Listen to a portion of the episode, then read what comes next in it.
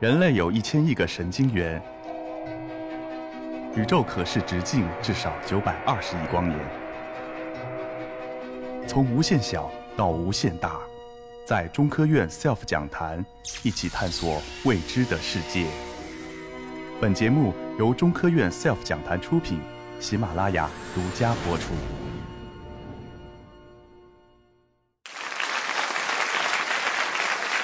呃，大家下午好。我是中国科学院大气物理研究所魏科，啊，我研究的领域是平流层，啊，平流层在哪里呢？大家抬头，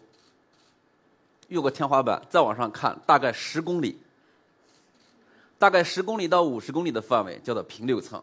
那么这一层平流层呢，一般呢是在我们能看到的所有的云的上面，那块蓝色的天空。那么这块地方为什么叫做平流层呢？是因为这个地方呢，它没有太多的上升和下沉运动，空气呢主要是以水平流动为主，所以非常适合飞机飞行。我们把它称作为平流层。那么，因为它没有上升运动和下沉运动，所以在这一层的空气呢，它也没有太多的天气现象。那可能会有朋友说了，没什么太多现象，你研究这有啥有用啊？对吧？那没什么呃天气现象。那么实际上这层大气啊。它跟我们的生活息息相关，尤其是啊，这层大气它有一些特点。它呢，在它二十公里到三十公里，它有一层叫做臭氧层，有一层臭氧层。有一些这个爱美的人士啊，对这个臭氧和臭氧相关的紫外线啊，是又恨又爱。那么另外呢，臭平流层的运动状况呢，它也有一些很奇怪的特点，比如说啊。它大概有半年时间，它大概有半年时间了，在我们头顶啊，它是东风环流，始终是东风，半年时间。然后呢，大概到东半年了，它又有半年，大概是西风。所以正常的夏季呢，它是在如果你站在北极上面，你就看到的是一个啊顺时针环流。然后到了冬季呢，它就转换成一个逆时针环流，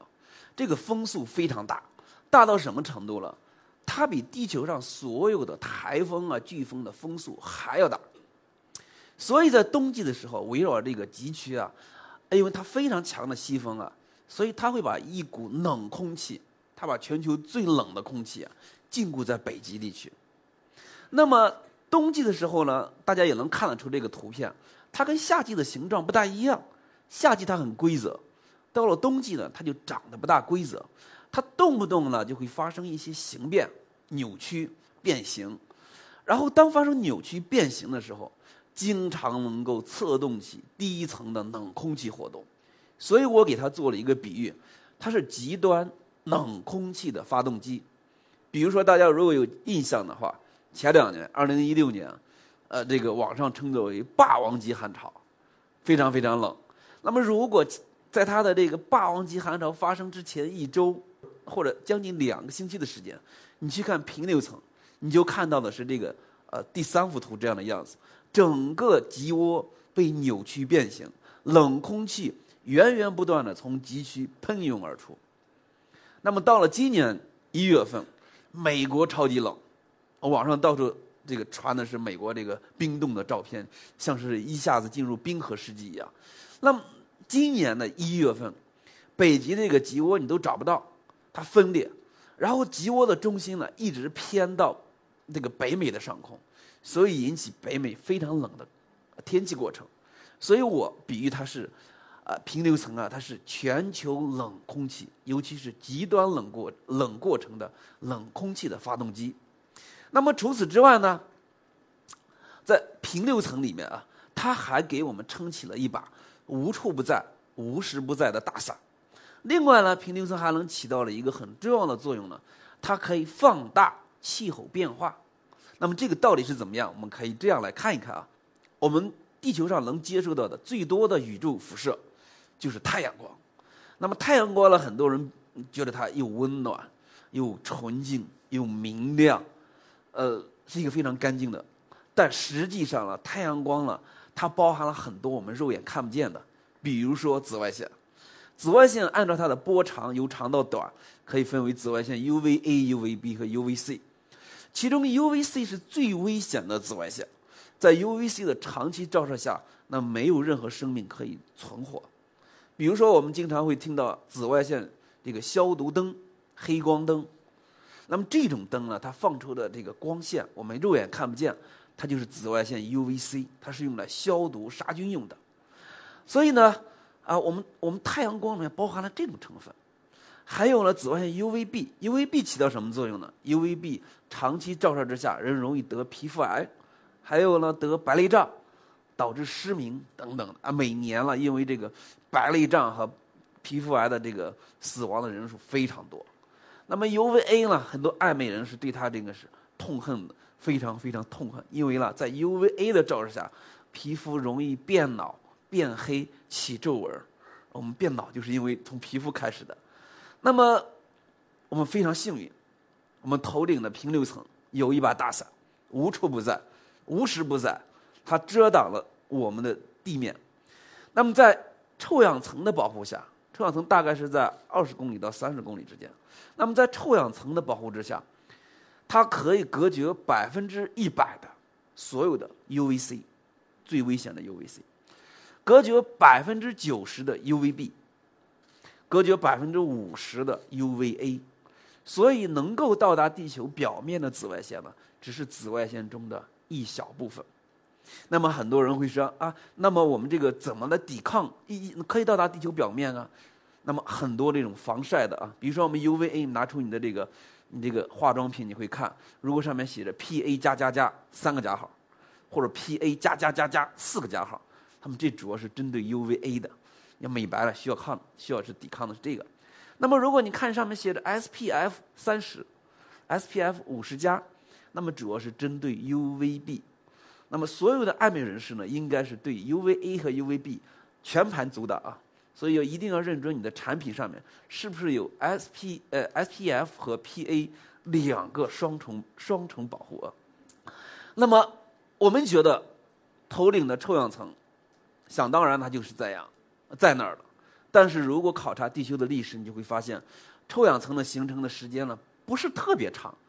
大概只有六亿年的历史。在六亿年前的时候，地球上空了形成了一个大概浓度只有现在十分之一的一个臭氧层。有了这个臭氧层之后，我们地球的表面才变得安全起来。那么可能会有人说：“哎，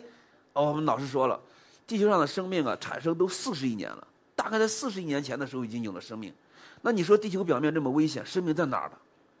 那么在这漫长的四十亿年里面，所有的生命都匍匐在深海里面。海洋表面和地球表面太危险了，所以如果你会穿越，一不小心穿越了，穿越到比如说八亿年前，你再看到的地球表面，一定是光秃秃的，没有鸟语花香，花香没有飞禽走兽，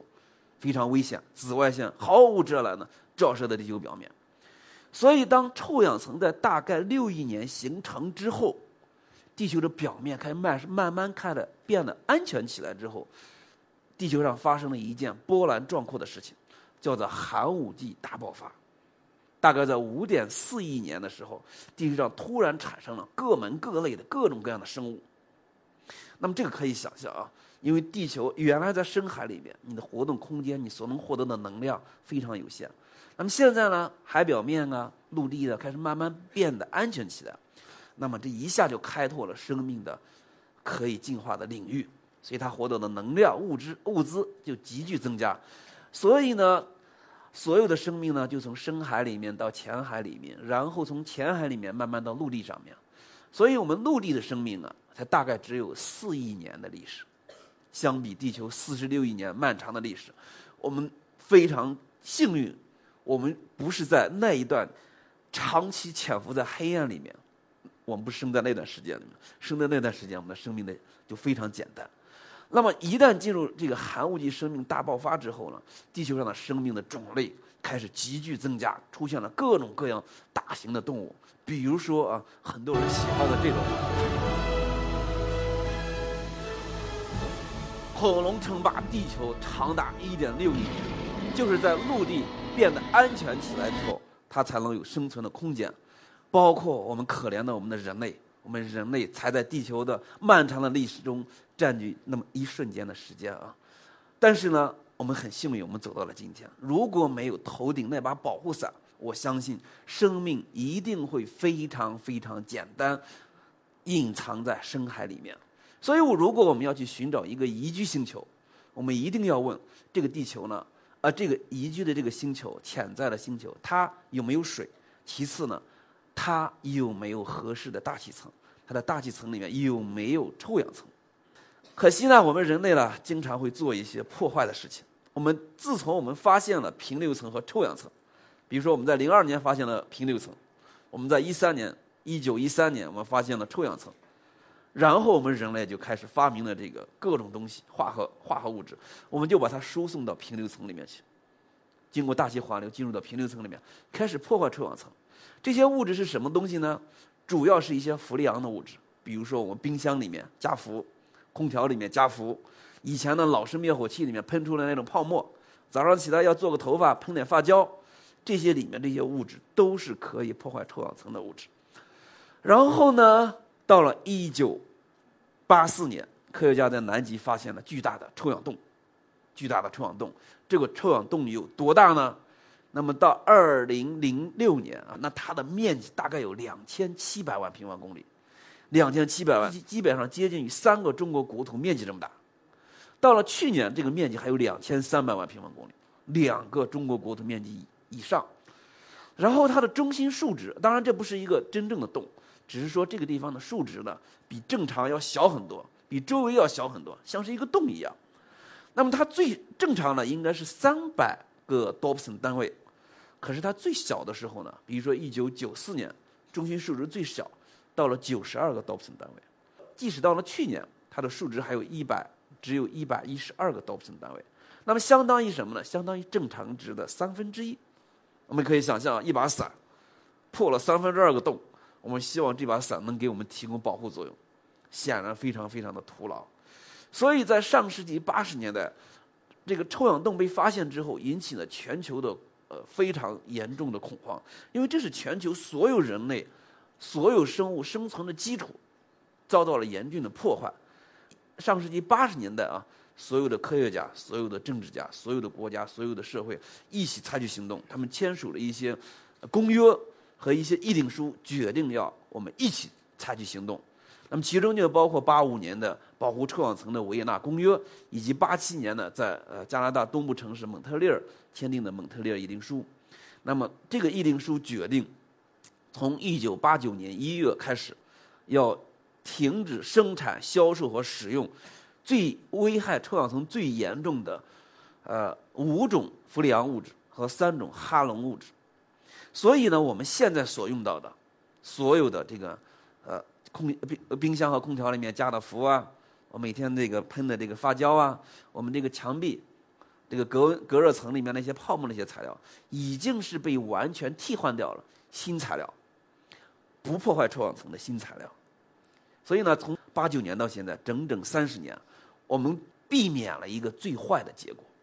也就是说，如果没有从八十年代到现在所有全世界的共同的努力，那么我们的臭氧层的演变就是下面这排，臭氧洞越来越大，越来越严重，越来越大。而那么我们现在应经过了三十年的努力，我们的臭氧，我们把臭氧洞的规模控制在了比较没有继续在恶化的程度，并且呢，现在基本上已经进入到我们称之为触底反弹阶段，正在慢慢恢复。当然了，病来如山倒，病去如抽丝。臭氧洞什么时候能够恢复呢？对于南极而言，臭氧洞大概是到二零六零年能恢复到上世纪八十年代的水平，然后到二一零零年能够恢复到上世纪六十年代的水平。大家可以想想，臭氧洞恢复的时候你多大年龄啊？我们在座的所有人，在座的所有人。我们今生都生活在一个故事里面，这个故事叫做恢复重建。恢复重建，当然了，我们对于臭氧洞这个危机的应对呢，体现了我们人类还是可以团结一致做一些事情的。我们人类是有责任感、有担当的。那么，前联合国秘书长科菲·安南先生就称，我们签订的蒙特利尔议定书是全世界迄今为止最成功的国际协议。成功到什么程度了？联合国下属的所有的成员国和地区，一百九十六个，全部加入了这个议定书，并且认真执行了这个议定书的决议，停止生产、销售和使用所有破坏臭氧层的物质。这是我们的一个非常成功的一个进展。那么，这也启迪我们，面对未来的环境危机，我们人类还是可以有所作为的。那么，对于平流层呢，它不仅跟臭氧变化有关系，而且平流层呢，它还会放大各种自然过程的影响。比如说，我们最近呢做了一些疯狂的实验，模拟突然间在臭氧的恢复过程，比如说二零五零年或者二一零零年。突然，全球爆发了一个非常大的火山活动，历史上从来没没有过的，或者说比历史上最大的可以相提并论的一个超级火山爆发。我们发现，如果这样的一个火山爆发的话，那么臭氧的损耗依然会到非常严峻的程度。所以我们目前必须加快臭氧恢复的这个进程。那么平流层起到的作用，它除了是一把伞，而且它还会放大气候变化的影响，比如说各种自然过程。如果发生了超级火山，很强的火山爆发，会不会影响整个气候变化？那么这样的超级火山在地球的历史上存在过。如果大家去印度尼西亚旅游，印度尼西亚有一个叫做 Toba 火山，现在是一个湖，但是历史上它是一个火山口。这个火山口有多大？南北一百公里，东西三十五公里，巨大无比的火山口。那么在大约七万四千年前的时候，它发生了一次非常强大的喷发。喷发之后呢，把火山灰喷出到喷发到平流层。前面我提到了平流层里面是水平运动，所以这个火山灰呢，它就在水平运动，弥漫到整个平流层里面，阻挡太阳辐射，引起地面的巨幅降温。那么科学家对这次火山爆发呢有不同的看法，但是所有人都同意这次火山爆发了。给当时的物种的发展起到了非常，呃，坏的影响。比如说了，我们人类现在估计啊，七万四年千年的时候，那么让我们全世界的人类的数量啊，降低到大概只有一万到三万人，基本上把我们人类逼到了叫灭绝的边缘。现在呢，很多科学家用这次灾害来解释为什么我们人类的基因比较单一。包括很多动物和很多植物的基因比较单一，是因为很多的植物、很多动物在这次灾害里面灭绝了。当然，这次火山呢，越大的火山，它的发生的频率越低，可能好几万年，这几十万年才能发生一次，甚至上千万年才能发生一次。那么稍微小一点的火山，比如说那个涛巴火山爆发呢，那是一次八级火山。如果七级火山，比如说一八一五年。一八一五年，在印度尼西亚发生了一次火山，叫做坦布拉火山爆发。那么这次火山爆发是七级的。火山爆发之后呢，把火山灰以及各种硫酸盐喷射到平流层，随着平流层的水平风，弥漫到了整个全球，阻挡太阳辐射。这时候呢，因为平流层里面有很多的这种小的颗粒，它会散射太阳光，所以呢，你看天空，无论什么时候，它都是红色的。不论刮完风下完雨，我们的经验是刮完风下完雨，天就变成蓝色的。那么在那段时间里面，刮完风下完雨之后，天气依然是红色的。所以英国的风景画家车呢，画了两幅画，一幅呢是没有火山的，一幅是有火山的。我们能够鲜明的对比出来，有火山的天空非常的狰狞，红色的天空。那么这次火山是在印度尼西亚发生，然后呢，它的火山会弥漫全球。造成了全球的气候影响，比如说，第二年一八一六年，非常冷，冷到什么程度呢？纽约六月六日新闻记载还在下雪，那么宾夕法尼亚记载七月湖里面还有冰块然后呢夏天好像还没来，秋天来了，八月二十几号霜冻就来了，所以那一年整个欧美的粮食减产，在欧洲大饥荒。总共死了二十多万。如果大家对中国历史感兴趣，可以去看一八一六年中国的历史，在那一年记载有在安徽、江苏很多地方夏天有飘雪的状况。所以呢，平流层的影响，它可以放大整个气候的影响，把局地的气候过程变成一个全球的气候过程。那么全球的可能的气候过程还有什么样呢？比如说我们人类的过影响，核冬天。如果发生全球核战争，几个大国疯了，打起来，那么有可能会引起核战核冬天。那么这个核冬天呢，就是通过把燃烧产生的黑烟，我们叫做黑碳，喷射到平流层，然后弥漫整个全球，阻挡太阳辐射，引起地面的降温。当然了，这个理论在上世纪八十年代之后产生提出，对全球产生了非常大的影响。现在呢，我们的和平的力量非常强，已经不可能发生非常大的核战争，但是一些小的核战争的风险依然存在。所以科学家又做了一个疯狂的实验，他要模拟一场小战争。什么小战争呢？模拟一场，比如说印度和巴基斯坦两个国家因为某种原因打起来了，然后呢，印度扔五十枚核弹头，巴基斯坦说那我也扔五十个啊，燃烧起一百场大火。一百个城市毁于一旦，那么如果发生这样的战争啊，当然这是小战争，相对于全球美国和苏联打起来，那真是小的一塌糊涂战争。假设只有一百颗核弹头，假设每个核弹头都很小，只有一点五万吨，相当于二战时候广岛原子弹小男孩的当量。那么这个这样的战争呢，会向全球注入大概五百万吨的黑烟或者黑碳。那么这个进入平流层之后呢，在半年之内迅速就会弥漫整个平流层，从南极到北极，整个，然后它阻挡太阳辐射，因为平流层里面的水平的运动为主，空气很稳定，所以即使过了十年之后，大气里面大概还有一百一十万吨的黑烟存在，那么它会造成全球的气候影响，影响的最主要的体现就会影响到我们农业。比如说，两个跟这两个国家八竿子打不着的、没有参与战争的两个国家，美国和中国，科学家模拟的结果是，中国的战争爆发了下一个五年，那么我们的冬小麦减产可能会达到百分之四十，我们的春小麦减产大概百分之三十五，美国的玉米减产大概百分之二十，再过五年，第二个五年里面，美国的啊这个玉米和大豆的减产大概还有百分之十。我们中国的这个粮食减产了，大概百分之十五到百分之二十五。那么很多人研究过这个国际政治的都知道，减产到这种程度，它一定带来的是全球的这种粮食危机、各种地方冲突啊等等之类的，物价飞涨，对于穷人呢是最为大的影响。那么如果战争规模增大一点，刚才是一百枚小的核弹头，如果变成一千枚。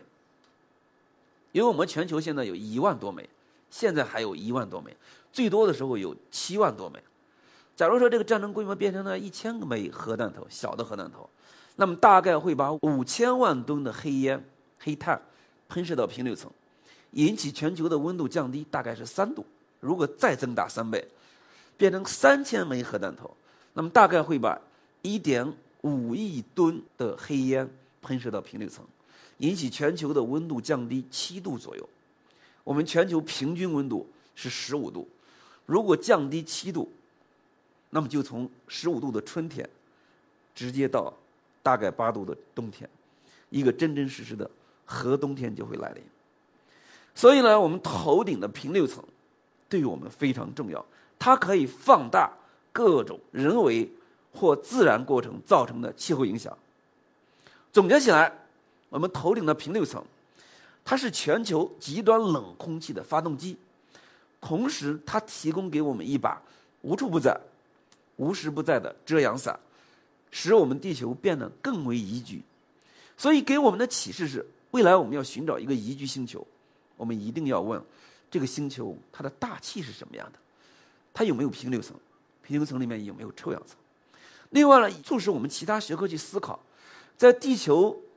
漫长的历史里面，各种沧海桑田的变化，各种古气候变化，各种生物大灭绝，那么平流层是不是起到了很重要的放大作用？那么听完我的讲座，大家出门抬头看天的时候，在云彩之上的层次，希望大家有更多的思考。谢谢各位。